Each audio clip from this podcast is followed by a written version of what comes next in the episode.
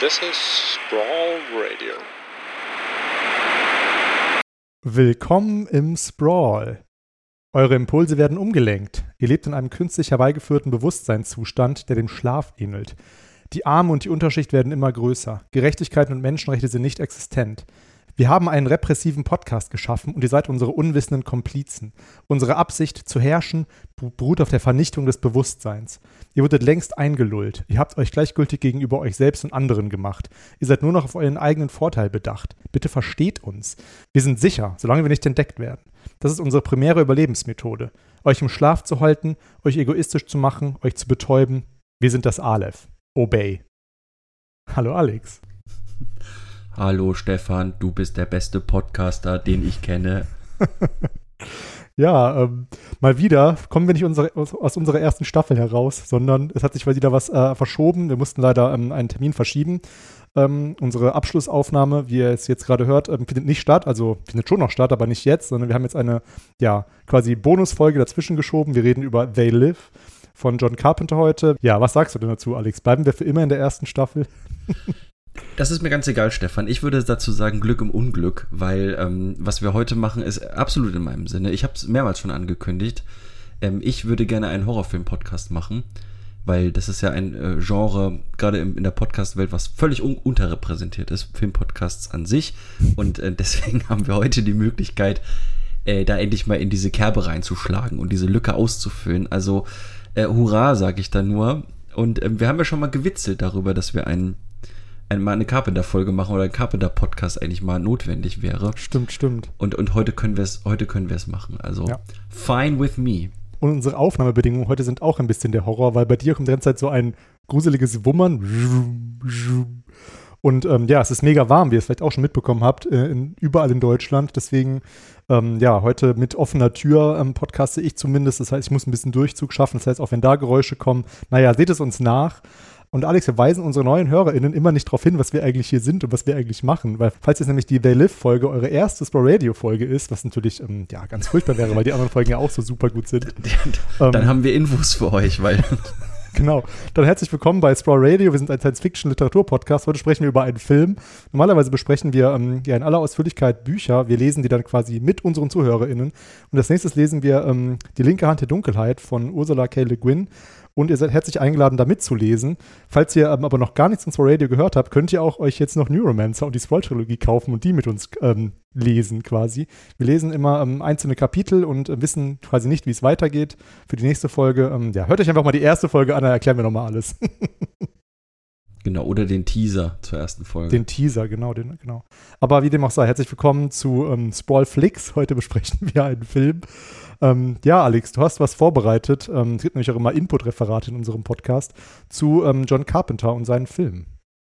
Ähm, das ist halb richtig. Also ich sage was zu John Carpenter und seinen Filmen. Vorbereitet würde ich nicht sagen, weil ähm, ich habe natürlich, also ich habe ein riesiges Skript geschrieben, 5 und 13 Seiten lang äh, über John Carpenter und sein äh, Leben und Walten, aber dann dachte ich mir so, das ist ja völlig äh, redundant, weil seid ehrlich zu euch selbst, ihr kennt alle John Carpenter, ihr wisst exakt genau, wer das ist. Das muss man nicht nochmal breit treten. Ähm, John Carpenter, ein US-amerikanischer Regisseur, vor allem bekannt für seine Horror- und Science-Fiction-Filme, würde ich sagen. Wobei ihm das auch nicht ganz gerecht wird, würde ich auch sagen. Ähm, geboren 1948 äh, in den USA und ähm, hat dann in Los Angeles, in Hollywood, an der ähm, Filmhochschule dort angefangen, Film zu studieren. Das Studium aber abgebrochen, wegen ähm, seinen Arbeiten an seinem ersten Feature-Film, der dann released wurde. Ähm, Stefan, weißt du denn, welcher Film das sein könnte? Ähm, das ist Darkstar, oder? Genau, Darkstar. Das war 1974 ein Low-Budget Science-Fiction-Film, ähm, den er co-written hat lassen mit äh, Dan O'Bannon, der äh, ein paar Jahre später das Skript zu Ridley Scotts Alien verfasst hat. Und ähm, also John Carpenter hat sozusagen seine Ausbildung abgebrochen aus Liebe zum Film und aus Liebe zum Handwerk und auch aus dem Wunsch, einfach in diese Produktionswelt einzutauchen und in Hollywood ähm, was eigentlich wo sein Stand und Wohnort war für den größten Teil seines Lebens, da irgendwie in dieser Welt aufzugehen. Und ich finde, da könnte man gleich einsteigen in so eine Diskussion über Carpenter, was ich nämlich sagen würde, ich würde sein Schaffen fast schon so ein bisschen in verschiedene Phasen einteilen. Also wir haben sozusagen eine, eine ein bisschen low budget, ein junger Filmemacher findet irgendwie seinen Weg, lernt sein Handwerk und wagt die ersten Versuche, die dann auch schon relativ erfolgreich waren mit seinen Frühwerken, nämlich Darkstar 1974, ähm, Assault on Precinct 13 1976 und dann, man könnte sagen, sein großer Durchbruch und vielleicht auch sein einflussreichster Film bis heute 1978 Halloween der dann irgendwie Carpenters Werdegang auf so ein neues Level gehoben hat, weil Halloween war halt auch damals schon ähm, gemessen an seinen Produktionskosten, die sehr, sehr niedrig waren, also so ein richtiger Indie-Film, ähm, an den Kinokassen extremst erfolgreich und hat ein Vielfaches äh, seiner Produktionskosten wieder eingespielt und war einfach ein Riesenerfolg. Es hat den Nerv der Zeit getroffen, ist wie gesagt einer der einflussreichsten Horrorfilme aller Zeiten, kann man sagen, hat das Slasher-Genre mit erfunden und mitgeformt, ganz bezeichnend. Und ähm, ja, aus Carpenter so einen Namen gemacht. Und ähm, dann kommen wir in so eine Phase seines Schaffens, wo er dann auch finanzielle Mittel bekommen hat, um vielleicht auch etwas größere Produktionen zu machen. Und ich habe bei Carpenter auch immer so ein bisschen das Gefühl, das ist schon etwas das ist schon etwas gewesen, so was er eigentlich hätte gerne machen wollen. Also ich glaube, er wäre gerne einer der großen Hollywood-Regisseure gewesen, entsprechend auch mit dem finanziellen Erfolg. Ähm, und dementsprechend waren irgendwie seine Filme halt auch in dieser Zeit dann danach ähm, größere Produktionen. Also 1980 dann The Fog, 1981 Escape from New York, und ähm, vielleicht so ein kleiner Wendepunkt, der erste kleine Wendepunkt in der Karriere 1982, ein Film, den wir schon mal angesprochen haben, nämlich der Sci-Fi-Horror-Klassiker The Thing, der ähm, natürlich aus heutiger Sicht, also auf allen, wenn, wenn Leute, die sich für Horrorfilme interessieren, über ihre liebsten Filme reden, dann fällt dieser Film ganz, ganz häufig, also ein Cult-Classic, würde ich sagen, aber damals äh, in den Kritiken total verrissen und finanziell auch überhaupt nicht erfolgreich, was äh, für Carpenter selbst echt ein, ja, schon so ein kleiner Schlag war, ähm, weil er damals schon sehr, sehr stolz auf diesen Film gewesen ist und der Film auch eine Menge Geld gekostet hat. Ähm, man sieht es ihm heute noch an, weil die Effekte einfach hervorragend sind und das Produktionsdesign total wertig und total beeindruckend und toll ist. Aber ist damals nicht so gut angekommen, war so ein bisschen missverstanden und ähm, hat dann dafür gesorgt, auch dass Carpenter nicht so wirklich seine Herzensprojekte danach noch ähm, machen konnte. Es folgten dann 1983 Christine, die Stephen King-Verfilmung. Jetzt nicht unbedingt ein Herzensprojekt von ihm, war mehr so eine Art Auftragsarbeit, beziehungsweise irgendwie muss man ja auch die Rechnung bezahlen. Äh, und dann 1984 Starman mit Jeff Bridges, wo Jeff Bridges auch eine Oscar-Nominierung bekommen hat. Und was schon ein großer Studiofilm auch war, ähm, wo es gar nicht so sehr jetzt um die große kreative Freiheit geht, sondern äh, da waren viele, viele Produzenten mit am Werk, äh, viel Geld wurde reingesteckt und ähm, hat auf finanziellen Erfolg gesetzt. Ähm, und ich glaube schon auch, dass das Carpenter auch ein bisschen Spaß gemacht hat, sowas zu machen. Und dann folgte dann der, der, der, der zweite wirklich große, große Wendepunkt in seiner Karriere, nämlich ähm, 1986 mit Big Trouble in Little China, der total gefloppt ist an den Kinokassen. Das war auch ein großer, teurer Film, sollte ein großes Actionspektakel werden, ein richtig, richtig gehender Blockbuster in Starbesetzung und mit Effekten und mit Schwitz und Action und so weiter.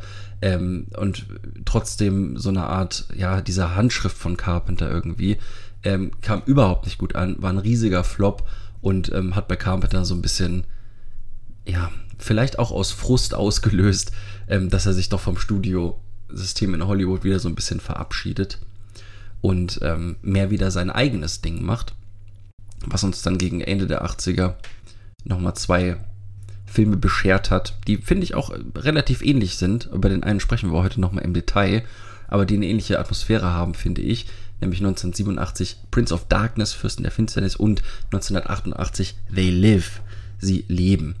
Ähm, und ich finde, die, seine Schaffensphase in den 90ern können wir kurz fassen. Ähm, ein paar Filme erschienen, die man natürlich noch kennt, also die Fortsetzung von Die Klapperschlange, beispielsweise Escape from LA 1996, äh, Vampires 98, ähm, der äh, sagenumwobene Ghost of Mars, der sehr schlecht sein soll. Ich habe ihn ewig nicht mehr gesehen, ich kann mich nicht ganz dran erinnern, von 2001. Ähm, und Wir haben ihn mal auf einem Kindergeburtstag äh, bei dir gesehen, das weiß ich noch. Weißt du das auch noch? Kindergeburtstag. Ja, ja, also ich meine, wenn man mal so durchrechnet, du warst da, glaube ich, 13 oder 14, als wir den gesehen haben, 2001. Ähm, da haben wir den äh, gesehen, das weiß ich noch. Ja, das kann sein. Das äh, weiß ich jetzt nicht mehr so genau. Vielleicht war es, ich glaube, das war dann auch das einzige Mal, dass ich den gesehen habe, weil ich echt nichts mehr darüber weiß. Aber wie gesagt, sogar damals, fand, sogar damals fanden wir ihn schon scheiße. eher schlecht, das kann schon gut Teenager. sein, ja.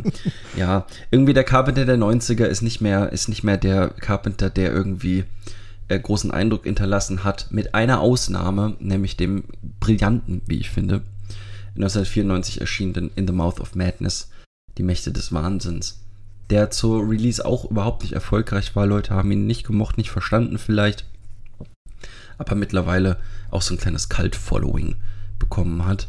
Und ja, sein letzter Film, den er Regie, wo, bei dem er Regie geführt hat, war 2010. The Ward. Ein vielleicht eher forgettable Horrorfilm. Und seitdem war da nicht mehr viel.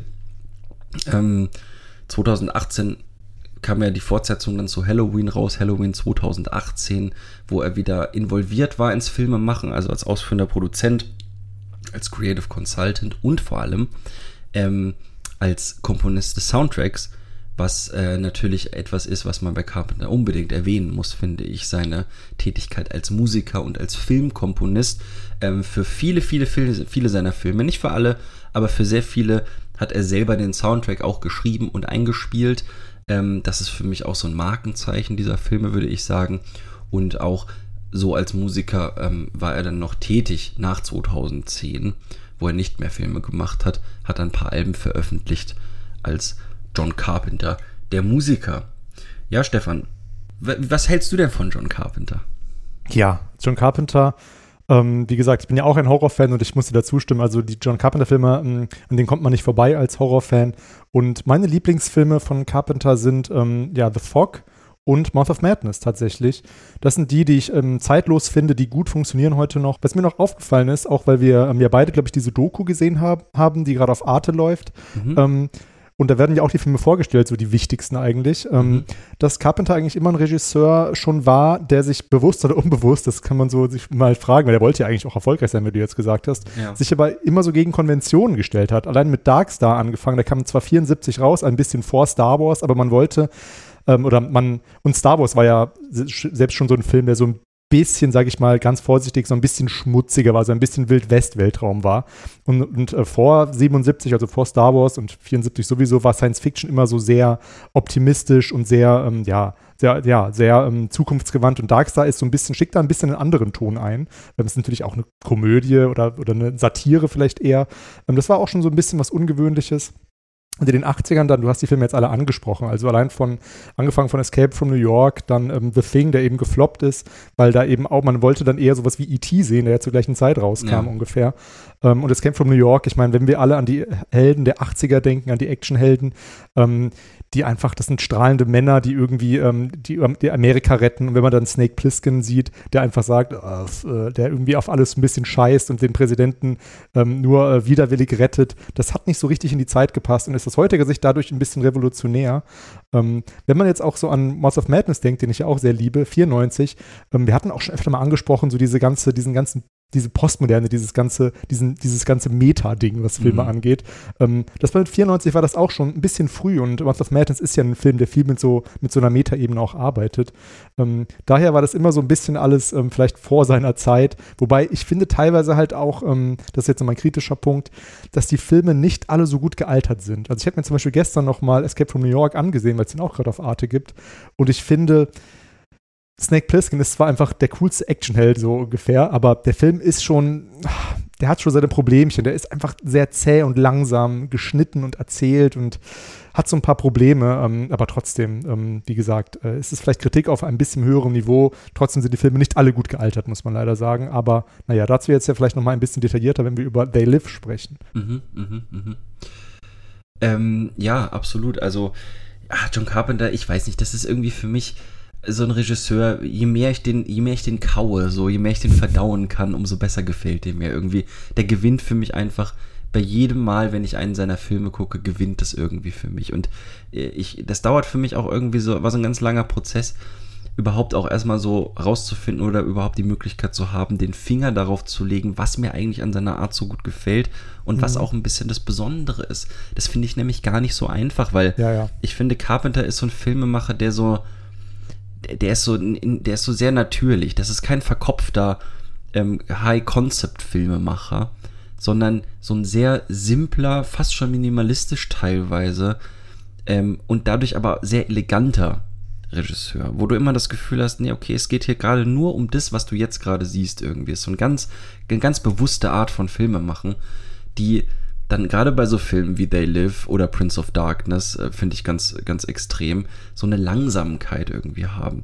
Was dann auf der Kehrseite, da würde ich dir auch manchmal zustimmen, ähm, so ein bisschen auslösen, dass sich ein 90-Minuten-Film eher wie ein 120-Minuten-Film genau. anfühlt, irgendwie so manchmal. Das ist dann auch so schwer, da irgendwie so reinzukommen, aber auf der anderen Seite ist das irgendwie dann wieder so ein eigener Stil, den ich irgendwie total besonders finde. Und gerade gemessen daran, dass Carpenter irgendwie nie so den großen Durchbruch hatte und mhm. einer von der großen Grade A Hollywood-Riege geworden ist, sondern immer wieder sozusagen zurückgefallen ist und immer so an der Grenze zum großen Erfolg irgendwie so. Mhm. Immer so gerade so an der Grenze und dadurch dann irgendwie so ein bisschen, man, man kennt alle seine Filme irgendwie, aber wenn man jetzt an die großen Regisseure irgendwie seit den 70ern denkt, fällt einem Carpenter wahrscheinlich nicht so als einer der ersten ein, mhm, wenn man an große Hollywood-Regisseure denkt. Und dadurch füllt er einfach so einen ganz besonderen Platz irgendwie aus. Und ja, wie ich gerade schon meinte, man kennt einfach seine Filme irgendwie, obwohl ich persönlich noch nicht alle gesehen habe, muss ich auch mhm. zugeben. Aber die bekanntesten würde ich sagen schon. Und ähm, so, wenn in den Momenten, in denen Carpenter halt gut ist, da ist er halt irgendwie einfach richtig, richtig gut. Ja. Und ähm, das sind schon viele Filme, die an sich denkwürdig sind oder Szenen haben, die an sich so eingebrannt haben ins kulturelle Gedächtnis. Ähm, so auch in They Live. Ja, also mir fällt es eher schwierig, an Carpenter Kritik zu üben. Ich würde sagen, was mir gut gefällt, kann ich leichter ausdrücken, weil Carpenter ist einfach, wenn er gut ist, und der ist oft gut, ähm, dann ist er halt super ikonisch und ähm, mhm. hat die Popkultur super krass beeinflusst. Wenn man an die Halloween-Maske denkt, ähm, wenn man an They Live denkt, es gibt ja diese Klamottenmarke Obey, die kennt wahrscheinlich auch jeder, das ist ja von They Live abgewandelt. Ähm, und ja, The Thing, also es gibt halt super viele ähm, Sachen, die sich auf Carpenter wiederum berufen mir fällt es eher schwierig, dann so Kritik zu üben, von wegen, warum gefällt mir das jetzt eigentlich nicht? Und ich habe es mal echt versucht mhm. und habe es ähm, äh, heute Morgen im Vergleich mit einem anderen Film rausgefunden. Da wurde mir das so ein bisschen klar, wobei man da auch wieder eine Einschränkung machen muss, weil Aha. ich finde, diese Gemütlichkeit geht oft auf Kosten von eben Spannung. Und ich finde, es gibt mhm. einfach Regisseure, ähm, die halt vielleicht gar nicht so gute Geschichten erzählen können, die aber in ihren, in ihren kleinen Momenten einfach viel spannender sind. Und ich finde, They Live ähm, ist ja irgendwie auch ein Actionfilm, äh, können wir nochmal darüber reden, was, welches Genre das eigentlich ist, aber er ist ja nicht wirklich spannend. Mhm. Also es ist nicht wirklich so, dass du dann mit den Helden mitfieberst. Ja. Und ja, ja. ich glaube, man könnte einfach, ähm, man könnte einfach durch ein paar schnellere Schnitte das ein bisschen mehr auflösen, ein bisschen mehr hin und her geschnitten. Das ist ja einfach so, einfach Filmkunst und wir sind beide keine Filmkritiker oder keine, keine Regisseure oder so. Deswegen ist es vielleicht auch schwierig für uns so ein bisschen zu erfassen manchmal. Und, und mir ist aufgefallen, auch noch bei, vor allem auch bei ähm, Escape from New York und aber auch bei The Live, dass immer ein Tick zu lange einfach an den, auf den Einstellungen verharrt wird. Es werden manchmal uninteress uninteressante Sachen erzählt, die man dann denkt, warum zeigt er uns das jetzt? Und vielleicht hat es für ihn irgendeine Bewandtnis, aber die man heute nicht mehr so genau entschlüsseln kann. Und der Film, äh, an dem mir das ähm, sehr gut, also nochmal aufgefallen ist, war, was ich für ein Problem mit Carpenter habe, ist ein Film, und der Vergleich ist vielleicht ein bisschen, ähm, ist vielleicht ein bisschen unfair. Ich mhm. habe nämlich heute Morgen ähm, irgendwie zum Frühstück, so sonntags morgens schön gemütlich, habe ich nochmal einen ganz anderen Film ähm, eingeworfen. Ähm, und zwar Raiders of, the, Raiders of the Lost Ark. also ein ganz anderer Film. Mhm. Aber was halt, was ihn vergleichbar macht mit jetzt They Live, ähm, ist, dass er im gleichen Jahr rauskam. Also mhm. 1988. Und ähm, hallo, ich spreche mal aus dem Off zu euch. Ähm, es war nämlich ein Test und der Alex hat es nicht gemerkt. Raiders of the Lost Ark, der ist gar nicht von 88, sondern der dritte Teil von Indiana Jones, der letzte Kreuzzug. Und da merkt man mal wieder, dass der Alex, der hat keine Ahnung von Filmen, weil er hat auch gelogen in der letzten Folge. Ich kenne wohl sehr, sehr wohl 2001 A Space Odyssey, ähm, aber der Alex, der hat Interstellar nicht gesehen. Und jetzt geht's weiter. Und wir kennen ja Spielberg und man kann an der, an der Geschichte von Dinner Jones 3 auch ein paar Probleme finden, sicherlich, aber die Inszenierung, keine Sekunde kommt dir so zu lang vor, sondern es ist alles, es geht super ineinander über, es ist irgendwie, jede Szene führt zu anderen rüber und du hast nie das Gefühl, da, ist, da, da passt irgendwas nicht. Sondern das, Steven Spielberg ist einfach perfekt im, im Erzählen von Geschichten über Bilder. Und Carpenter, muss man einfach sagen, er ist da noch nicht so perfekt drin. Ihm fehlt halt irgendwas manchmal. Und ähm, was jetzt den Vergleich ein bisschen unfair macht, ist einfach die Tatsache, dass They Live ja fast schon ein Indie-Film jetzt nicht, aber das Budget von They Live war 4 Millionen Dollar. Und das sind heute nach Inflation circa 9 bis 10 Millionen Dollar, also auch nicht, also überhaupt nicht sehr viel. Und Indiana Jones hat ähm, fast 50 Millionen gekostet. Also war ähm, ja über zehnmal so teuer.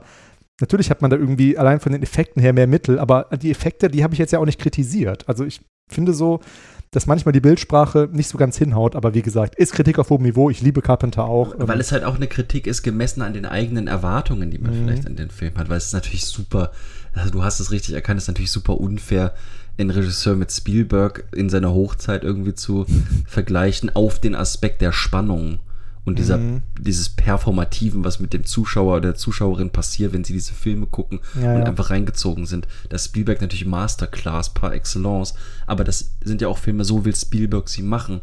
Und ich finde es interessant, dass du dieses Argument bringst, weil ich glaube, das ist mitunter auch ein Grund, warum so ein Film wie Big Trouble in Little China, den ich höchst unterhaltsam finde, mhm. warum der gefloppt ist, weil das genau diese Erwartungen war, aber, waren. Aber das sind ja, das waren ja nie, ist ja nie die Art von Film gewesen, die Carpenter machen wollte. Mhm. Und dadurch, und das finde ich gerade das Spannende, weil dadurch entsteht fast schon so, und ich finde Prince of Darkness und They Live sind perfekte Beispiele dafür, fast schon so ein eigenes Genre irgendwie. Das ist kein Spannungsfilm, das ist kein Actionfilm, das ist kein Horrorfilm, das ist kein Sci-Fi-Film, es ist irgendwie, es geht da so ganz viel um so eine eigenartige Atmosphäre. Wir werden es ja. gleich an They Live dann nochmal illustrieren, die fast schon so unvergleichlich ist mit anderen. Und manchmal aber auch nicht so gut zu verdauen oder zu konsumieren ist. Das mhm. stimmt schon auch. Also, also man muss schon Bock haben, so auf total. so einen Film. Und Im Moment, am Wochenende war für uns beide, glaube ich, so ein bisschen Carpenter-Zeit. Also wir haben, glaube ich, beide Carpenter-Filme am Wochenende geguckt, über The Live hinaus. Ja, mhm. Ich hätte nachher mir wahrscheinlich auch noch Precinct äh, angucken. Also, Pre äh, nee, doch. Assault on Precinct 13. Assault on Precinct 13, genau. Ähm, weil ich irgendwie auch gerade Bock habe auf Carpenter. Man muss aber auch Lust drauf haben. Mhm. Ähm, Genau, also es, genau, es ist wie gesagt so, es ist, er ist einfach nicht leicht fassbar und was man halt sagen muss, man erkennt seine Filme sofort. Also wenn man einen Carpenter-Film sieht, gerade auch weil der Film mit so Licht und Rauch auch noch arbeitet, so, das ist schon echt besonders an ihm und wie gesagt, also wir, wir lieben ihn beide, glaube ich, und können jetzt auch mal in die Filmesprechung einsteigen. Mhm, mhm. ähm, da habe ich was zu vorbereitet, erstmal die Inhaltsangabe und dann noch ein paar, ähm, ja, ähm, weitere Gedanken. Und ja, erstmal zur Einführung. Also, also They Live, deutscher Titel Sie leben, ist ja ziemlich äh, eins zu eins übersetzt, ähm, ist ein Film von 1988, du hast es gesagt. Und Carpenter würde, glaube ich, selber sagen, es ist eine politische Satire ähm, nach einer Kurzgeschichte von Ray Nelson, die heißt Eight O'Clock in the Morning. Über die können wir auch noch mal ganz kurz sprechen, weil die ist auch nur sehr kurz. Mhm, mhm. Und erstmal die Inhaltsangabe von ähm, jetzt von They Live, nicht von Eight O'Clock, sondern von They Live, weil es ist deutlich auserzählter, die, ähm, der, der Plot von, von dem Film. Also John Nader, gespielt von Roddy Piper, das ist ein Wrestler, ähm, ist ein Working Poor, ein Tagelöhner, der sich als Wanderarbeiter auf Baustellen seinen Lebensunterhalt verdient. Neu in Los Angeles freundet er sich auf einer Baustelle mit seinem Kollegen Frank an, mit dem er in einer, mit der er, mit dem er in einer von der Kirche unterstützten Kommune unterkommt. John bekommt mit, dass in der Kirche irgendwelche verdächtigen Aktivitäten ähm, stattfinden und tatsächlich. Eines Nachts wird die Kirche und die Kommune brutal von der Polizei gestürmt und viele Menschen werden festgenommen. Am nächsten Tag findet John in einem Versteck der Kirche eine Kiste mit Sonnenbrillen. Diese Sonnenbrillen lassen ihn die Wahrheit erkennen. Sie leben unter uns, wollen uns durch Fernsehen und andauernden Konsum betäuben und willenlos machen. Wer sind sie? Entstellte Aliens, die sich in den menschlichen Körpern verstecken und nur durch die Brille ihr wahres Antlitz zeigen. John Nader schafft es, einige von ihnen zu überwältigen in einem Amoklauf, doch er gilt eben vor, vor, fortan auch als Amokläufer. Daher kann er zunächst auch seinen Freund Frank nicht davon überzeugen, mit ihm gegen die Invasion zu kämpfen. Doch nach einem schlagfertigen Argument glaubt Frank John schließlich und die beiden wollen gemeinsam das Signal der Aliens stören, mit dem diese die Menschheit kontrollieren. Und ja, ich ähm, habe auch noch so ein kleines äh, Referat vorbereitet. Ich, ich, kam nicht drum herum, auch noch mal ein bisschen über, ähm, auf die Zeit einzugehen, in der der Film spielt. Ähm, Carpenter, Carpenter, hat nämlich gesagt, ähm, The picture's premise is that the Reagan Revolution is run by aliens from another galaxy. Ja, Reagan Revolution. Reagan war der ähm, Präsident der USA von 81 bis 89, also er hatte zwei Amtszeiten ähm, und war mit Mar Margaret Thatcher zusammen ähm, der Wegbereiter der sogenannten neoliberalen Konterrevolution. Das haben wir auch schon öfter im Podcast angesprochen, was das ist, Kapitalismus und so weiter. Also Neoliberalismus bedeutet nochmal runtergebrochen, weniger Staat, mehr Markt, Deregulierung, Individualismus, hat auch viel mit dem, ja, mit so diesem Aufstieg des Finanzkapitals zu tun. Wir haben es in einigen Folgen schon erwähnt. Ihr könnt das auch nachgoogeln, was der Neoliberalismus nochmal genau ist. Jedenfalls ging es so Anfang der 80er dann los mit diesen Regierungswechseln in den USA und Großbritannien also Ende der 80er, ähm, also zur Entstehungszeit des Films, bemerkte man dann, hey, irgendwie ändert sich das Leben nicht wirklich. Im Gegenteil, diese Schere zwischen Arm und Reich beginnt jetzt erst sich richtig zu öffnen und Los Angeles war, wie wir das auch in der Weltunterfolge schon festgestellt haben, ein Moloch. Also es waren furchtbar viele Arbeitslose auf den Straßen und glich eben gar nicht so dieser Welt, die sich Ronald Reagan da vorgestellt hat und die auch seinen, seinen, ähm, seinen WählerInnen quasi vorgestellt hat. Und gerade diese Working Poor, also Menschen, die zwar arbeiten, aber trotzdem in Armut leben müssen, da gibt es in den USA ja wirklich so dieses, dieses, dieses Bild von der Person, die irgendwie mehrere Jobs hat, aber trotzdem in so einer Trailerpark-Kommune wohnt oder sowas. Ähm, die, diese Menschen fragen sich, was läuft hier eigentlich verkehrt? Denn auf der anderen Seite gibt, gab es zu dieser Zeit und gibt es ja auch heute noch die Menschen, die an der, zum Beispiel an der Börse reich geworden sind, so diese sogenannten Yuppies, die man aus den 80ern noch kennt, die sich dann klassischerweise nur noch für Konsum und Statussymbole interessieren. Und, Jet, und They Live ist auch interessant, wenn man mal überlegt, was wir, mit, was wir in den Filmen der 80er Jahre ähm, sonst so gesehen haben, was wir mit dem 80er Jahre Kino sonst so verbinden. Nämlich unverwundbare Actionhelden, ähm, dann unkritisches und höchst unterhaltsames Popcorn-Kino. Ähm, ja, und die Russen sind immer die Bösen und so weiter. Also ähm, es geht viel auch um Karriere und Geld und besonders auch ähm, in, diesen, in den Fernsehshows der 80er. Und ähm, Carpenters Filme habe ich jetzt auch schon angesprochen, ähm, sind da so ein bisschen ein anderes Kaliber, ähm, die gar nicht so richtig in diese Zeit passen wollen ähm, oder eben gerade gut in diese Zeit passen, weil sie eben eigentlich die Zeit sehr gut ähm, widerspiegeln und ähm, die Realität ganz gut eigentlich einfangen. zum Schluss noch ein paar kleine Zitate. Also Reagan meinte, Government is a problem. Ähm, aber Carpenter dagegen sagt, dass Good Government a Solution ist. Und das könnte man sagen, ist in den USA, würde man dann, also würde man Carpenter sowieso schon direkt als Sozialisten abstempeln. Aber Carpenter ähm, sagt eben, dass die Regierung sich durchaus diese, um diese Probleme hätte kümmern müssen und eigentlich, dass so ein, so ein deregulierter Staat eigentlich ähm, ja, das Übel erst befeuert. Ähm, also wir sind im Jahre 88, die Schere öffnet sich, Reagans Versprechungen wurden nicht eingehalten. Und ähm, ja, Carpenter nochmal über seinen Film Free enterprises from outer space have taken over the world and are exploiting Earth as if it's a third world planet. As soon as they exhaust all our resources, they will move on to another world. I began watching TV again. I quickly realized that everything we see is designed to sell us something. It's all about wanting us to buy something. The only thing they want us to do is take our money. Und dann noch ganz aktuell hat er ähm, in, einer, in, einer, ähm, in dem Making-of, was auf meiner ähm, Blu-ray drauf war, gesagt, ähm, es war so um, also auf jeden Fall nachdem Donald Trump Präsident geworden ist, war das. Ähm, äh, wurde Carpenter nochmal zu seinem Film befragt und er sagte dann, They Live is a documentary about what's going on right now. Und damit starten wir, starten wir mal in die Filmbesprechung, würde ich sagen. Außer du hast noch einen ähm, Kommentar dazu.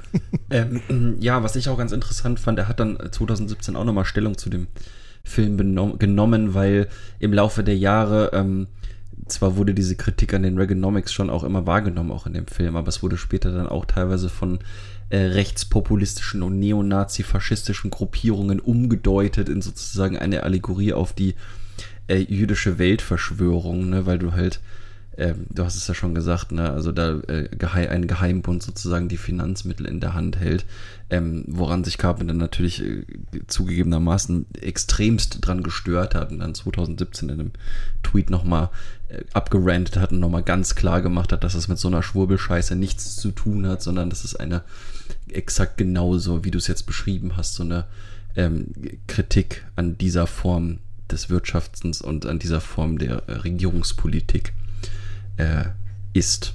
Mhm. Ja, wie fandst du den Film denn, Alex? Ähm, hervorragend, super gut. The, The, The Live ist ein Film, der ein perfektes Beispiel ist für einen Carpenter-Film, in dem Sinne, dass er mit der Zeit gewonnen hat. Denn als ich den Film das erste Mal sah, das ist auch noch gar nicht so lange her, vielleicht so fünf Jahre oder so, ähm, war ich semi enttäuscht, wie man es vielleicht oft von Carpenter-Filmen ist, wenn man sie das erste Mal sieht, weil man nicht so ganz da reinkommt. Und gerade bei The Live hatte ich einfach eine bestimmte Vorstellung davon, was das für ein Film ist, weil man ja ungefähr weiß, worum es da geht. Und ich habe einen, ja, beklemmenden, paranoiden Sci-Fi-Horrorfilm erwartet. Hm. Vielleicht ein bisschen so in Richtung Invasion of the Body Snatchers und dann etwas ganz, ganz anderes bekommen, wo ich dann damals dachte, so, hm, das hätte irgendwie spannender sein können, das hätte irgendwie ein bisschen gruseliger sein können oder das hätte irgendwie schockierender sein können. Und ähm, als ich ihn dann jetzt ähm, vor ein paar Tagen dann nochmal gesehen habe, ähm, hat er mir wesentlich besser gefallen, weil ich mich äh, unvoreingenommener darauf einlassen konnte und ähm, einfach so go with the flow, das alles mal auf mich wirken lassen. Und äh, in diesem Zusammenhang dann sehr, sehr angetan war von ähm, zwei Sachen vor allem, die aus meiner Sicht diesen Film tragen.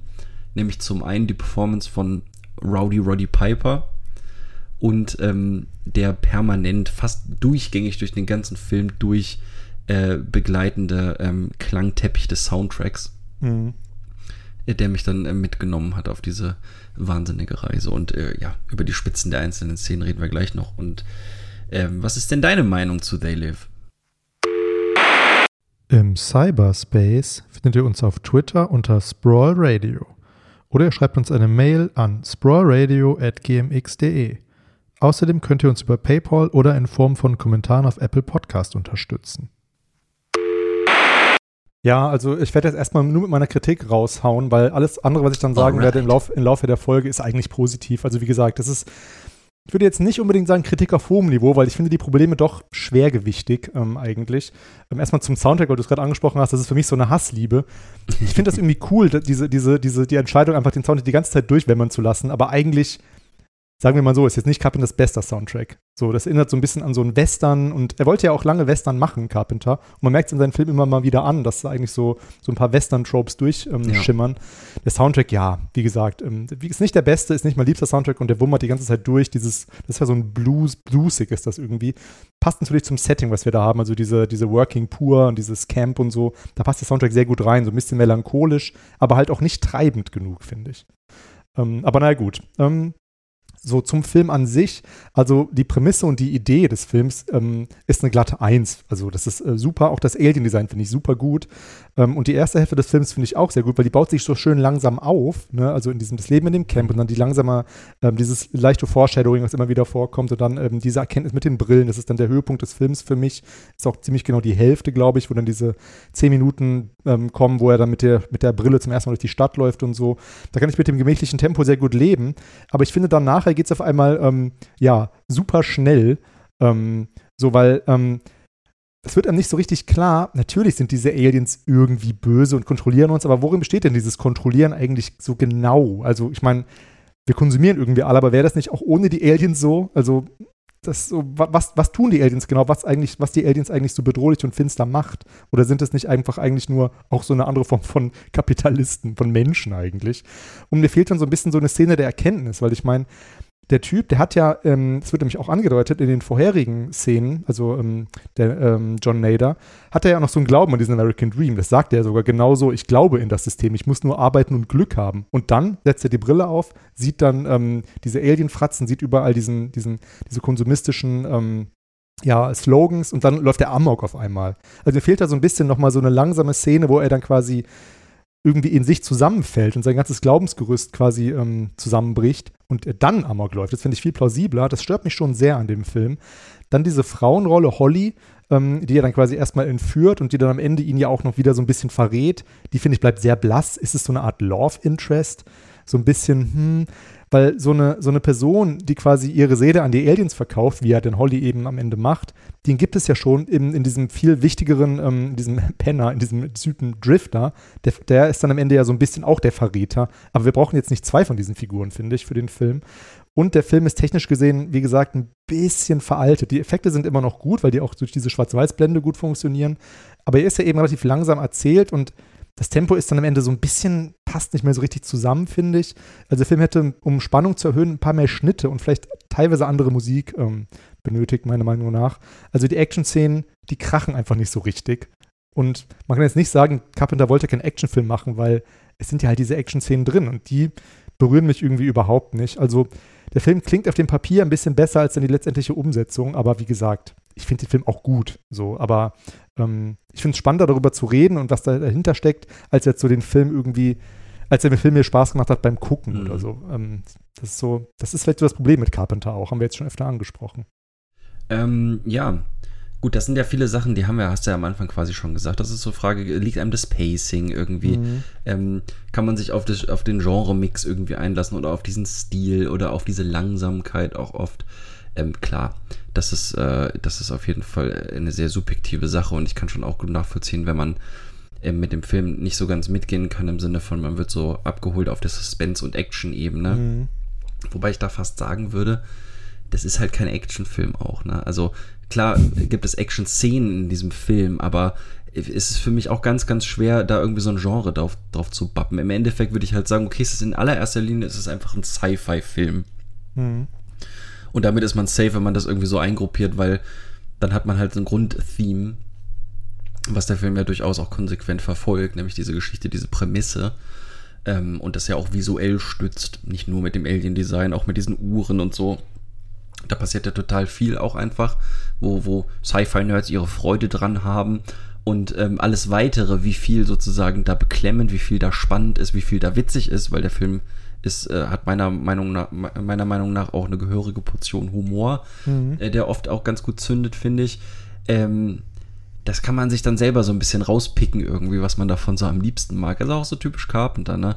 Ähm, weil ich finde schon, dass er das auch, klar, es ist jetzt in dem Sinne kein Actionfilm, will manchmal schon ein bisschen einer sein, das stimmt schon, weil er diese Action hat und weil äh, Nader ja auch diese One-Liner droppt, nicht nur den einen ganz bekannten mit dem Kaugummi, aber halt auch immer mal wieder welche, was ja auch so ein augenzwinkernder Verweis auf das Action-Kino der 80er Jahre irgendwie ist. Und er ja auch, was du ja jetzt kritisiert hast, sozusagen ohne so eine wirklich Charakterentwicklung erstmal sich damit abfindet oder erstmal da sozusagen rein verfällt in diese Rolle des Widerstandskämpfers oder des Mhm. Vigilantes fast schon Genau. in dieser besagten Szene, wo die Enthüllung letztendlich kommt. Was ich persönlich überhaupt nicht als Kritik ähm, sehen würde. Ich finde es genau gerade richtig und genau gerade interessant. Ähm, aber sprechen wir doch mal über diese Szene. Ich finde es für mich die zentralste Szene des Films und die, die mir im Nachhinein auch die meiste Freude bereitet hat. Abgesehen von einer weiteren, die dann noch kommt, ähm, ist, dies, dies, ist dies, dieser ganze Aufbau das erste Mal ziehe ich die Brille auf. Ähm, wie findest du das denn? Ja, wie gesagt, das, ist, das sind so die Szenen, die man sich bei YouTube nochmal immer wieder angucken kann, so diese zehn Minuten oder wie lang das immer ist. Das finde ich super unterhaltsam. Ähm, ist auf den ersten Blick, wenn man jetzt, glaube ich, nur diese Szene kennt, ähm, ist es so ein bisschen auch, sage ich mal, sehr platte Kapitalismuskritik erstmal, Ja, weil es ist jetzt Mhm. ja nicht super brillant, oh, wir müssen alle konsumieren, oh, oh, das hat man so als Teenager schon irgendwie rausgefunden. Aber steckt ja mehr dahinter, so natürlich. Ähm, wenn man den Film eben dann insgesamt, wenn man die Szene insgesamt in den Film einordnet. Ähm, aber ich finde die super witzig, auch dieser Yuppie, der dann noch am Zeitungsstand steht und so, was guckst du so? Und dann ist es eigentlich so ein furchteinflößender Alien. Und wie gesagt, das. Creature-Design gefällt mir super gut. Ähm, aber ich meine, ja, es ist schon so ein bisschen, da muss man schon so ein bisschen dann irgendwie abschalten, weil irgendwann knallt er dann ja auch Cops ab und er gilt dann ja als Amokläufer, klar, weil die Ja, ja. anderen es nicht erkennt, erke, äh, erkannt haben, aber ich meine, er muss schon sehr skrupellos auf einmal sein, vor allem, weil er ja vorher noch diese Ideale hat, ähm, wie er dann irgendwie mit seinem Kumpel Frank da sitzt und, ähm, ähm, und dann sagt, ja, I believe in America, I follow the rules. Mit harter Arbeit und Glück wird es schon gut werden. Das sagt er ja eins zu eins. Und dann auf einmal so austicken, vor allem, weil er ja noch nicht mal weiß, was haben die Aliens, was führen die so im Schilde? Er weiß ja gar nicht, dass das, dass das in Verbindung steht mit diesem, mit diesem Gleichgeschaltetsein, oder? Hat er das direkt so Nee, gecheckt? d- Ja, das ist, das ist egal. Also erstmal ist es ja sozusagen, er erf- erfüllt ja in seinem Widerstandskampf einmal seine Wahrnehmung als Amerikaner, der an den amerikanischen Traum glaubt, weil wir haben es hier mit Invasoren zu tun. Ne? Also mit, das sind ja, er, später wird es ja auch gesagt, so du hast Menschen umgebracht. Und er meinte so, das sind keine Menschen. Ja. Sagt er ja direkt so. Ne? Also das ist diese eine Ebene. Und die andere Ebene, ich finde, das hast du jetzt auch ganz richtig festgehalten, es ist entscheidend.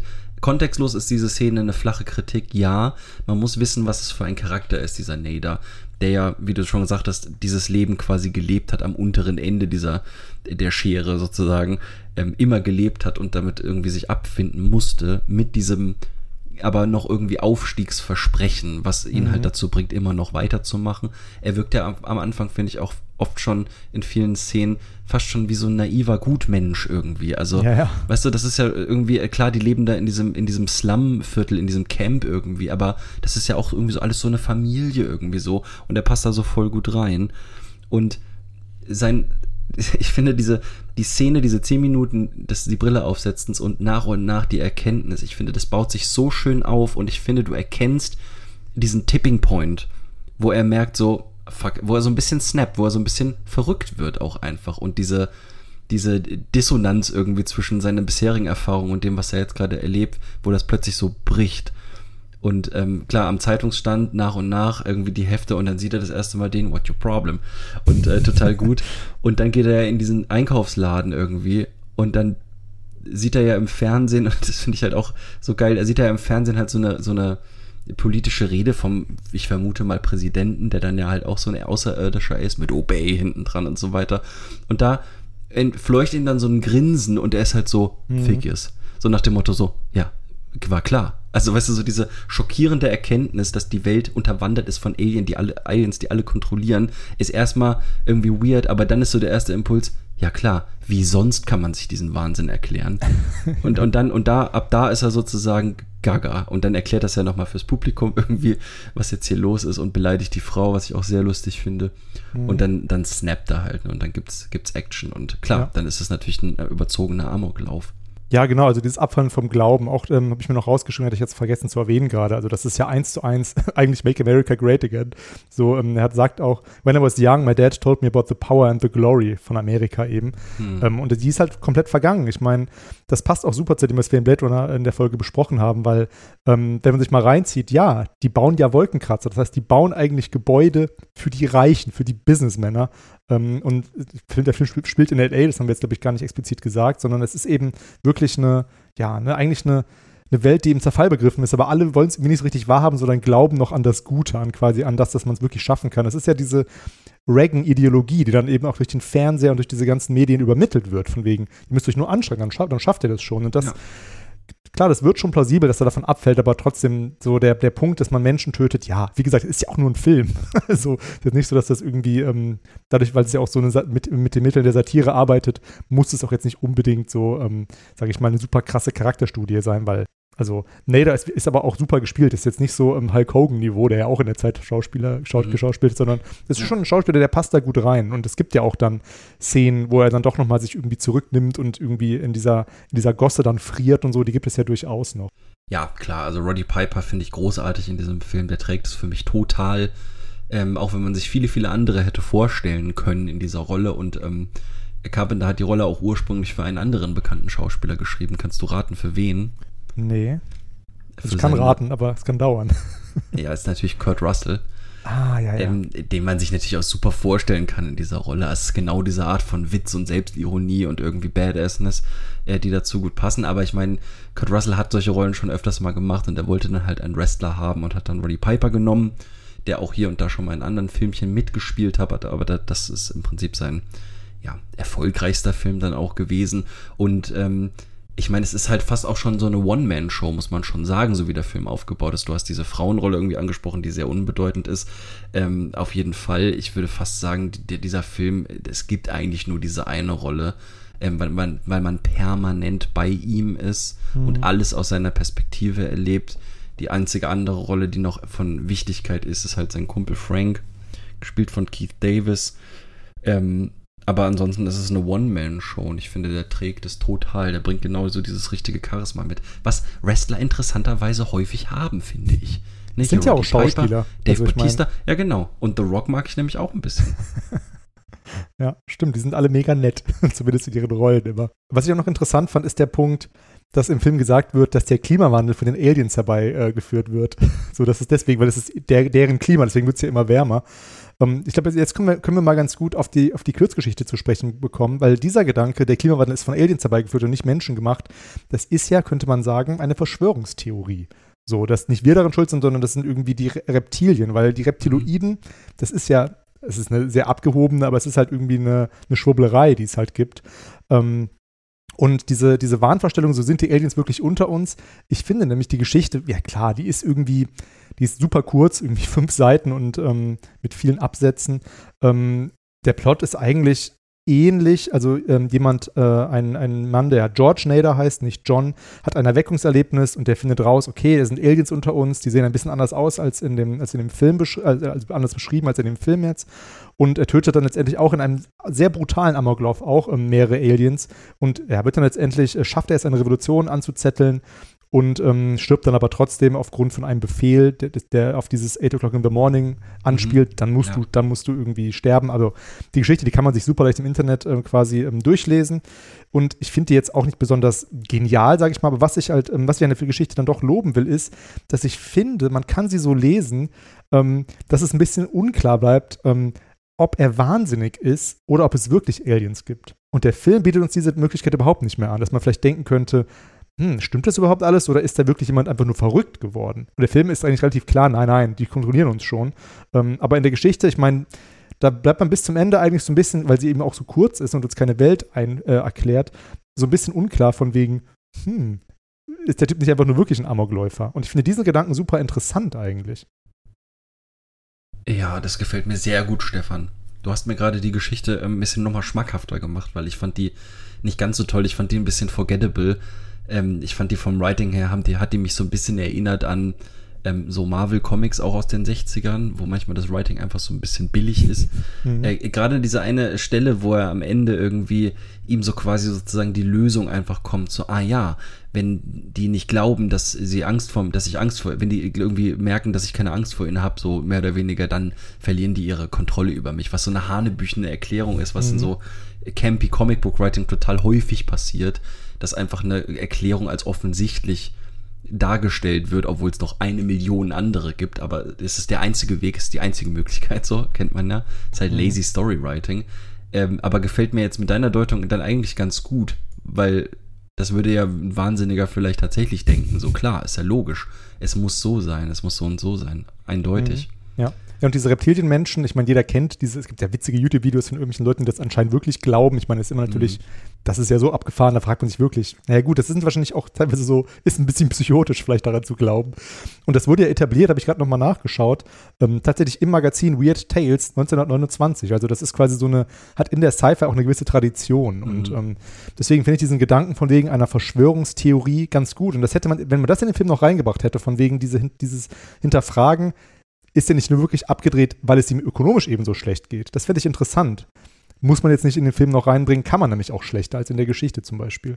Ähm, ja, aber dann, dann kritisierst du, weil, aber was wird dann, was würde dann kritisiert werden? Das ist natürlich immer so doof, so eine hypothetische Frage zu stellen, mhm. aber ähm, würde man da nicht sozusagen Verschwörungsschwurbeleien kritisieren, was natürlich gut und richtig ist, aber ich finde es halt, da, da, dadurch, dass es im Film eindeutig ist, da steckt da genau mhm. das kritische Element drin. Weil du hast ja. ja. am Anfang auch die Frage aufgeworfen, hä, was wollen diese Aliens eigentlich? Wir würden doch sonst auch so leben, wenn die nicht da wären. Aber das zeigt ja nur, dass du als Stefan sozusagen schon in der Lage bist, das kritisch zu reflektieren und das System irgendwie oder so ideologie, ideologiekritisch zu denken. Ähm, deswegen kommt dir das so vor, weil man halt so lebt. Aber die Pointe ist ja gerade, dass das System eigentlich so absurd ist, und deswegen nur existieren kann, weil irgendwelche komischen Glibber-Aliens halt Gedankenkontrolle irgendwie ausüben permanent. Mhm. Ansonsten wäre das ja gar nicht denkbar. Es steckt ja auch der Gedanke drin, ähm, dass man quasi, wenn man diese Aliens quasi überwindet, also wenn man eine Revolution macht, dass es dann anders werden könnte. Das ist ja eigentlich, natürlich ist der Film schon dystopisch irgendwie, aber dieser Gedanke, dass der schon durchaus hoffnungsvoll, sage ich mal, dass man, dass man quasi Systeme auch verändern kann, weil sie kamen ja auch irgendwie. Es war ja nicht mhm. immer so. Also ja. ich meine, wobei, das ist jetzt auch eine Diskussion, ich meine, da müssten wir uns mit der US-amerikanischen Geschichte viel besser auskennen, aber ob es schon immer so war, ob der American Dream überhaupt jemals verwirklichbar war, das weiß ich jetzt auch nicht. Aber wie gesagt, Nader sagt ja auch im Film, ähm, ja, die Glory of Our Past, also was sein Vater ihm erzählt hat und so. Und das ist ja auch ein häufiges Narrativ von wegen, früher war alles besser. Aber das finde ich schon interessant, also dass man das, da vielleicht Hoffnung drin steckt von wegen, macht man Revolution, Leute, gegen diese Reaganomics und dann wird es schon alles wieder werden. So. Ähm. Deswegen finde ich es auch absolut legitim, weil es ja gar nicht darum geht, irgendein theoretisches Utopia in der Vergangenheit irgendwie zu konstruieren, sondern es ist eine ganz konkrete Kritik einer ganz konkreten Art und Weise Politik zu machen. Ähm, und die wird hier aufgezeigt. Das finde ich schon irgendwie auf jeden Fall gerechtfertigt. Und das stimmt, ja, mit diesem Klimawandel. Ich finde fast, wenn man heutzutage They Live remaken würde, ja. also bitte macht das nicht, weil den muss man nicht, aber falls dann sollte das sozusagen das Objekt der Kritik auf jeden Fall sein, Mhm. nämlich der Klimawandel. Weil das ist nämlich auch so ein Fall von, hä, so, wie, wie kann das überhaupt zugelassen werden? Das geht doch gar nicht. Das ist nur möglich, weil wir alle von äh, Eidechsenmenschen aus dem Mittelpunkt der Erde irgendwie kontrolliert werden. Mhm. Ansonsten würde das doch keiner zulassen, oder? Wink, wink. Eine andere Sache, die ich noch irgendwie ähm, interessant fand, ist, dass ähm, es kam ja ein Spruch vor in dem Film, ich weiß gar nicht wer den gesagt hat, wahrscheinlich der Priester. Thus the world has blinded me, but the Lord has let me see. Also das ist natürlich die, die, die, die Metapher des Films eigentlich. Also, ne, dass man quasi blind ist für das, was passiert, aber dann irgendwann hat Gott jetzt dem Priester erlaubt, ähm, die Wahrheit zu sehen. Und in dem, in dem Film spielt die Kirche ja eine Rolle, weil das, da, find, da, da formiert sich der Widerstand quasi in der Kirche. Ich habe mich dann so gefragt, ob Carpenter uns dann die Deutung anbietet, von wegen, ihr müsst in die Kirche gehen, die, die Religion ist, die ist, ist, ist so, ähm, sorgt irgendwie für das Seelenheil und für die Erkenntnis. Das ist ja auch eine religiöse Konnotation. Aber nicht so richtig, weil die Kirche, selbst die braucht ja noch Materie, die braucht ja diese, die braucht ja dieses, diese coolen Sonnenbrillen, damit man irgendwie das erkennen kann. Also das finde ich so ganz interessant, aber der Film ist jetzt nicht religionskritisch, was ja eigentlich auch mal irgendwie eine interessante Erkenntnis ist für so einen, in Anführungsstrichen, linken Filmemacher, dass der Ich quasi finde, das ist halt nicht das Thema. Also klar, Mhm. der, die sind in der Kirche, aber es ist natürlich, hat ja eigentlich, also eigentlich missbrauchen die ja den Ort der Kirche, weil die wissen, dass da sozusagen, das ist ein, ein heiliger Ort, wo man nicht reinguckt, der so ein bisschen ausgenommen ist von allem. Vielleicht steckt da sogar eine Religionskritik drin, weil in den USA ja auch äh, Mhm. entsprechend äh, da extrem viele Steuerannahmen verloren gehen, dadurch, dass Kirchen keine Steuern zahlen müssen. Also da guckt keiner rein, es interessiert keinen, die können machen, was sie wollen. Also was machen die Leute in dem Film, die Widerstandskämpfer? Sie machen den CD-Spieler an, wo Chormusik irgendwie läuft und halten dann da eigentlich ihre politischen Treffen ab. ähm, Stimmt, und stimmt, produzieren stimmt. diese Brillen und äh, Kontaktlinsen. Trotzdem spielt der Priester auch ganz zu Anfang des Films ähm, quasi eine der ersten Szenen, wo er dann sagt, they're all, they're all around us and they keep Ja, ja. us sedated. Mhm. Ähm, das ist ja auch so ein bisschen Foreshadowing. Man, wenn man den Film jetzt Ja. zum zweiten Mal sieht, weiß man, okay, ne, geht schon in die Richtung. Deswegen finde ich dann doch interessant, dass, die, dass der Priester ja doch eine Rolle spielt. Das ist eben eine andere Form von Prediger. Und es, äh, die, die Mhm. Kapitalisten predigen uns irgendwie Obey und die Priester sagen, denk mal mehr nach. Also ich würde jetzt nicht sagen, ist jetzt keine eindeutige Religionskritik, aber wie gesagt, darum geht es jetzt nicht so sehr in dem Film. Ähm, ja, es, aber es ist, eine, ist eine definitiv, definitiv eine Kritik an der Polizei. Weil die dann ja sehr brutal das Camp stürmen, so und vermeintlich auch grundlos. Ja. Ja, du hast dann schon eine andere Szene angesprochen. Ich vermute mal, du meinst die äh, ganz äh, bekannte, ähm, also erstmal müssen wir das Zitat natürlich noch droppen. I came here to chew bubblegum and kick ass, but I'm all out of bubblegum. Das ist natürlich die, äh, das legendäre Zitat, was ähm, auch äh, ja, einfach häufig gebracht wird, ist mega gut. Und das Zitat stammt übrigens ähm, aus einer, aus, aus, äh, aus quasi kleinen Gags, die ähm, Roddy Piper aufgeschrieben hat für so Wrestling, ähm, für so ja, Wrestling-Gespräche, so Interviews und so. Die müssen ja auch ein bisschen Show machen. Und da hat Carpenter das einfach für gut befunden und äh, in den Film reingeschrieben, weil es wirkt ja auch ein bisschen out of place. Total, es ist super weird. Ich glaube, viele werden das auch kennen, weil Duke Nukem das nämlich auch gesagt hat später in dem Duke Nukem 3D, glaube ich. Aber mein Lieblingszitat ist tatsächlich nicht das, das ist schon ein bisschen zu gestellt und zu weird. Das ist natürlich cool, aber weil es auch super absurd ist einfach. Er kommt ja mit dieser, weil es auch so lustig ist, finde ich, weil er kommt ja mit dieser Shotgun, er nimmt sich halt auch die Shotgun aus dem Polizeiauto und dann kommt er in diese Bank und alle gucken ihn an und er ist selber so, er ist halt selber erstmal erschrocken und weiß nicht, was er sagen soll. Und Jetzt dann muss es, halt jetzt, jetzt diesen muss ich es auch durchziehen. Genau, ja, genau, jetzt muss ich so all the way jetzt so, entweder ganz oder gar nicht, ja. Äh, nee, mein Lieblingszitat ist natürlich so, where do they come from? Well, they ain't from Cleveland. ja, ja, ja, stimmt, stimmt, stimmt. Ja, der Film ist schon, ist, ist schon super lustig. Ähm, also an manchen Stellen zumindest. Ähm, ja, und dann kommt die, die Szene, die du wahrscheinlich meinst, diese Kampfszene. Ähm, man merkt, dass John Carpenter auch Wrestling-Fan war oder immer noch ist, Mhm. ähm, Mhm. weil der Kampf von John gegen Frank, der ist schon auch, der ist schon auch over the top und der wird vor allem ähm, super aufgelöst, weil der dann irgendwann nimmt sich halt ähm, John so eine Holzlatte und, und will, will quasi ähm, Frank so schlagen und dann so haut er diese Autoscheibe kaputt und dann, oh, sorry, sorry, das Sorry, wollte ich ja, jetzt auch nicht. genau. Ja, ja. Und das, da merkt man schon so, das, sind, das, ist, das, sind, das ist ein bisschen so eine Art von Rumkumpelei irgendwie. Total, das ist ein. Männerbalztanz auf jeden Genau, Fall, genau. natürlich so. Und, ähm, das machen Jungs halt, ne? Machen wir Genau. doch auch immer, wenn wir uns sehen. genau, blutig schlagen. Und auch geil, ich finde, danach kommt richtig gut rüber. Die gehen dann beide in so ein, in so ein, in so ein ähm, Motel irgendwie, in so ein Stundenmotel. Hot Hotel nennt man es, glaube ich, weil es in der Stadt ist, nicht Motel. Ähm, aber Gedanke ist der gleiche. Und sind dann auch super pekig und super dreckig, die beiden. Also das fand ich dann schon, ähm, dass der Film wirklich mit diesem, ja, wir sind ganz unten und die anderen sind da ganz oben, ähm, äh, damit so spielt, finde ich auch sehr gut. Total, total. Also die, die Szene ist natürlich großartig. Es ist einer der besten Zweikämpfe der Filmgeschichte, würde ich sagen. Auf jeden Fall in den Top 5 mit dabei.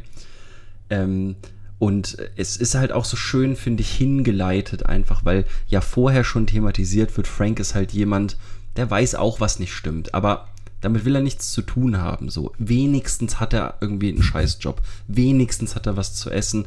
Er hat auch eine Familie irgendwie. Also er, er, traut sich sozusagen gar nicht irgendwie kritisch das System zu betrachten, weil er Angst hat, das zu verlieren, was er, also dann alles zu verlieren sozusagen, mhm. ist ja. ja auch ein großes Risiko.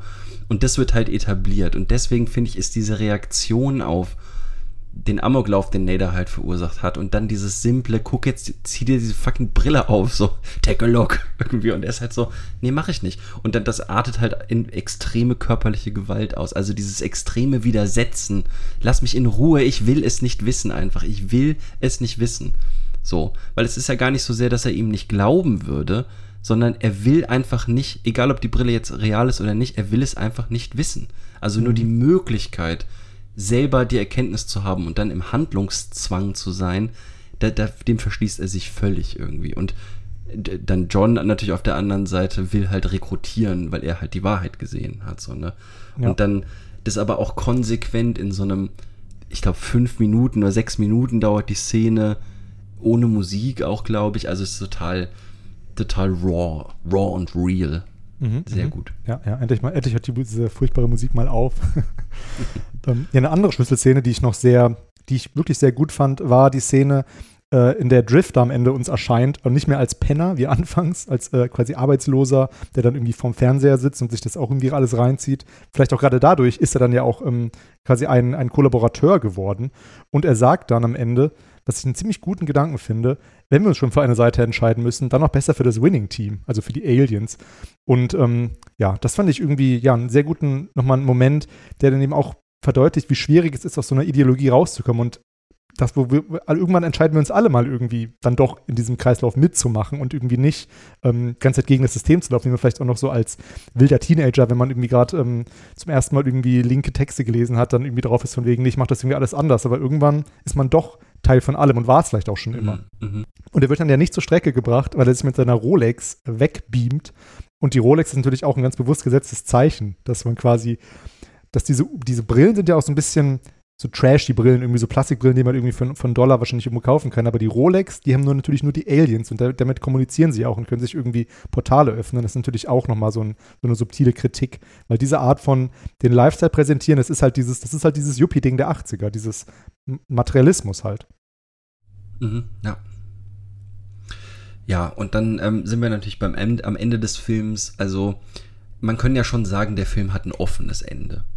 Mhm. Also ich finde, der Film impliziert natürlich eine Richtung, aber es ist nicht klar, wie die Geschichte ausgeht. Es ist nicht klar, was dann passiert. Also im Endeffekt wird ja diese Satellitenschüssel, die das Signal überträgt, was alle Leute kontrolliert, wird äh, zerstört. Und dann sehen wir auch plötzlich die Aliens in Farbe und alle können die sozusagen sehen. Mhm. Und dann ist ein bisschen Mayhem und Chaos irgendwie. Es ist auch ganz lustig. Ähm, und ähm, letztendlich beantwortet der Film aber nicht die Frage, okay, wie wird die Welt nun weitergehen? Also gibt es sozusagen, ist jetzt klar, es gibt jetzt Widerstand, ist klar, die Aliens werden sich zurückziehen und die Sache aufgeben oder ähm, was ist jetzt irgendwie Phase? Also ist hier sozusagen etwas passiert, was das System umstürzen kann oder nicht? Weil wir ja auch verschiedenste Figuren kennengelernt haben. Wir haben Figuren kennengelernt, die davon wissen und sich dem aber wissentlich anschließen und wir haben Figuren kennengelernt, die sich dem verschließen wollen. Ähm, letztendlich weigert sich Carpenter da eine Antwort zu geben, was ich eigentlich ganz gut finde. Hm, das stimmt, das stimmt. Also laut, laut, laut der Geschichte, ähm, der, nach der Kurzgeschichte von Ray Nelson, ähm, ja, würden die Menschen quasi gegen die Aliens gewinnen. Aber auch dann ist mhm. ja unklar, welches System dann etabliert wird. Also ich meine, das ist ja wie so ein bisschen so ein, so ein Regierungswechsel. Äh, nach Trump wird alles gut. Naja, geht so. Ist eigentlich auch viel gleich geblieben. Mhm. so dieser Gedanke, ja, stimmt. Dieser Gedanke, ähm, das hatte ich jetzt vergessen zu erwähnen, we sell out every day, also dass man sich quasi dem Winning-Team anschließt. Das wurde in einem Meeting, kam dieser Gedanke bei Carpenter auf, weil da haben die Carpenter gesagt, ähm, von wegen, wir wollen aber, dass die Aliens Menschen fressen. Ähm, und da meinte Carpenter, ah, das muss doch jetzt nicht auch noch sein, weil der Film ist doch auch, funktioniert doch auch so und aus den und den Gründen auch so gut.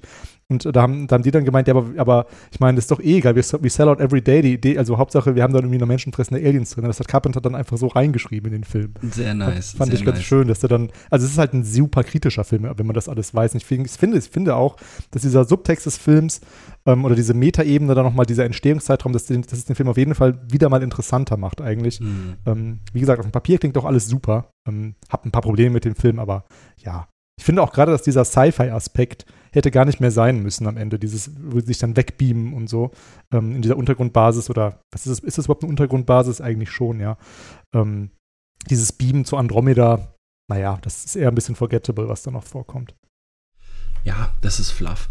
Ähm, witzig das mit dem Sellout, ja. Ich fand ja dann auch in der Arte-Doku irgendwie interessant, dass Carpenter am Ende quasi über sich selbst sagt, ja, ich bin halt auch einfach ein Horror-Sellout-Regisseur irgendwie. Und er sagt das mit so einer Traurigkeit und mit so einer Melancholie, wo ich am liebsten dem so auf den Schenkel klopfen würde und sagen würde, so, hey, John, das stimmt doch gar nicht. Ja. Du bist ein feiner Kerl. Also das fand, fand ich irgendwie interessant, dass er da selber so diesen Blick drauf hat, ähm, weil ich einfach auch sagen würde, nee, das hat er eigentlich nie so richtig gemacht. Ich würde eher sagen, das System Hollywood hat ihn halt an vielen Stellen irgendwie fallen gelassen und an vielen Stellen hat er natürlich auch und wollte auch gerne im System Hollywood irgendwie mitarbeiten. Ähm, deswegen sind solche Filme entstanden, dann wie Christine zum Beispiel oder halt auch diese fast Big-Budget Hollywood-Produktionen wie Big Trouble in Little China. Aber letztendlich kann man nicht sagen, dass er sich verkauft hat, weil ja im Prinzip dieser Frust über dieses Einmischen der Studios, was ja so ein altbekanntes Problem ist, ihn da ja zu gebracht haben, eigentlich das Filmemachen letztendlich dann auch wieder sein zu lassen. Also er sagt zwar auch immer so, ach, das interessiert mich nicht, was die Leute über meine Filme sagen. Ich glaube ehrlich gesagt, das stimmt nicht so ganz. Ich glaube, ähm, er hätte sich schon über mehr Erfolg gefreut, den er dann ja mit der Zeit bekommen hat, weil im Nachhinein viele seiner Filme, wie gesagt, echt ein Cult-Following irgendwie bekommen haben, auch zu Recht. Aber finde ich schon irgendwie so eine interessante Ansicht. Ich glaube, da drückt sich einfach so viel Frust aus. Ich habe ihn persönlich nicht gesprochen. Ich weiß nicht, ob das so der Fall ist oder nicht.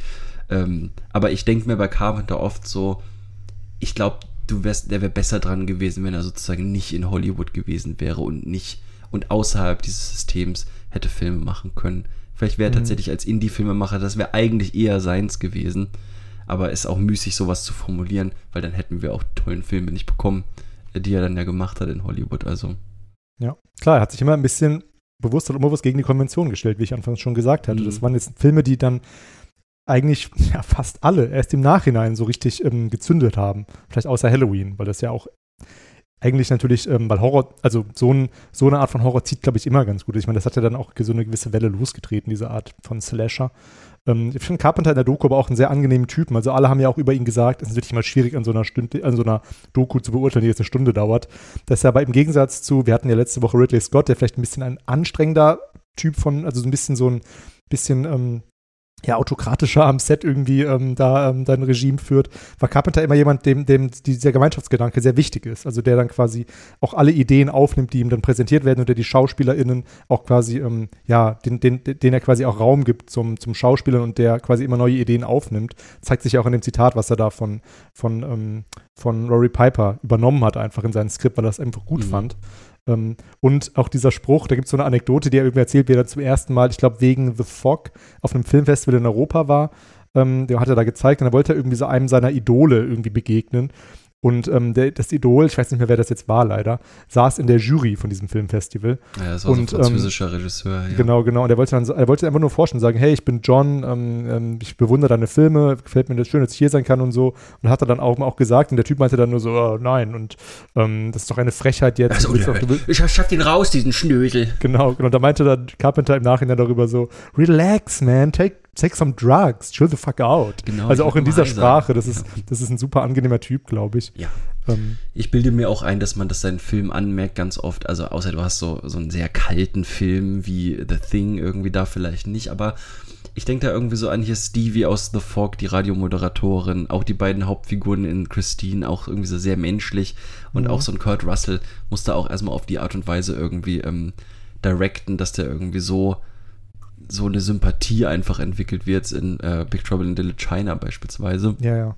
Oder als auch halt Roddy Piper in They Live. Also das ist schon irgendwie was ganz Besonderes. Mhm. Insofern schade, dass wir irgendwie in den 90ern Carpenter so ein bisschen verloren haben.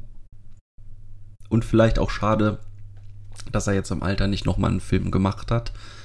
Er war ja tatsächlich interessiert an einer Verfilmung des Videospiels Dead Space. Mhm, ja, Das hätte ich ja auch sehr interessant gefunden. das stimmt. Ja, wenn du es gerade sagst, Videospiel, auch eine gute Vorlage, weil ähm, ich habe den Film mit einem Kumpel zusammen gesehen am, ähm, also Freitag bringt euch jetzt natürlich nichts, wenn ihr es jetzt hört, also vorgestern. Und ähm, da meinten wir beide aber auch danach so, ja, das ist ja eigentlich diese Action-Szenen, weil die so ja, unprätens, also so un unspektakulär eigentlich inszeniert sind, ähm, ist ein bisschen so wie so ähm, Kanonenfutter wie in so einem Videospiel, dass dann immer so diese zwei, diese Zweiergruppen ankommen und die schießen die dann immer weg in diesem Gebäude. Fand ich dann schon so ein bisschen Videospiel-like und ähm, ja, fand ich ganz spannend, dass Carpenter das bestimmt auch dann gut könnte, so dieses hab ich irgendwie so den Eindruck, dass, dass, dass, dass er das irgendwie gut hinbekommen hätte. Dadurch, weil es sowieso schon so videospielmäßig rüberkommt, dieser Film. Teilweise, also die Action-Szenen, dieses ähm, aus der Hüfte schießen und so weiter. Man kennt es. ähm, ja. Ja. und die Doku wirft auch noch die Frage auf, dass mich so ein bisschen gestört hat. Ähm, will er denn jetzt ähm, politisch, will er denn politische Filme machen? Ist er ein, ist er ein politischer Filmemacher oder ist er ähm, quasi, will er nur einen guten Film machen? So ein bisschen so, he just wants to make a good movie, so ein bisschen so ein amerikanischer Habitus irgendwie. Und ich finde, die Frage, die kann man gar nicht so stellen. Und wenn man sie stellen will, dann würde, müsste, müsste man ganz klar sagen, natürlich ist Carpenter ein politischer Filmemacher. Wollte, wollte er sich vielleicht selbst nicht, so eingestehen, wenn du auch sagst, so, ähm, dass er eigentlich nur so, eine, so ein Hollywood-Dude ist, der irgendwie nicht so erfolgreich ist. Oder wie hast du das gerade ausgedrückt? Ähm, Wie, was habe ich dazu so, ein- so, ein Holly, so, ein, so ein Horror-Sellout, meintest du? Das hat er ja von sich selber so ein Genau, genau. gesagt, Aber ich finde, nicht äh, gesagt. ich finde, er stapelt da halt einfach sehr tief, weil ich meine, die Filme, Total. die haben total. alle einfach eine, eine sehr politische Aussage eigentlich. Und das ist ganz klar auch eine, eine linke Aussage. Ähm, daher, ja. Ja, aber Carpenter ist halt niemand, der das sozusagen bewusst Hm. nach außen als Botschaft vertr vertritt oder das irgendwie die Filme so in so einem Licht verkaufen möchte. Hm. Äh, Die Filme sind halt oft so gut geschrieben und smart auch irgendwie und haben ein Gespür für Atmosphäre, für, für das Drehbuch äh, und so weiter, für alles, was diesen, diese Filme ausmachen, dass die etwas hergeben. Und das ist manchmal sehr offensichtlich, wie bei The Live und manchmal vielleicht nicht ganz so offensichtlich. Ähm, aber es steckt irgendwie mit drin. Aber das kann ja vielleicht auch eher mehr ein Nebenprodukt einfach des hervorragenden Handwerks sein, dass es das zulässt, muss aber ja nicht die explizite Absicht des Filmemachers oder der Filmemacherin gewesen sein. Also es kann ja ein Stück von beidem sein. Und dann kann natürlich Carpenter schon sich hinstellen und sagen, mir persönlich ist es nicht wichtig, ich möchte emotionale Filme Ja, ja. machen. Mhm. Äh, Er sagt ja irgendwie, Filmhandwerk ist ein emotionales Handwerk, kein intellektuelles Handwerk.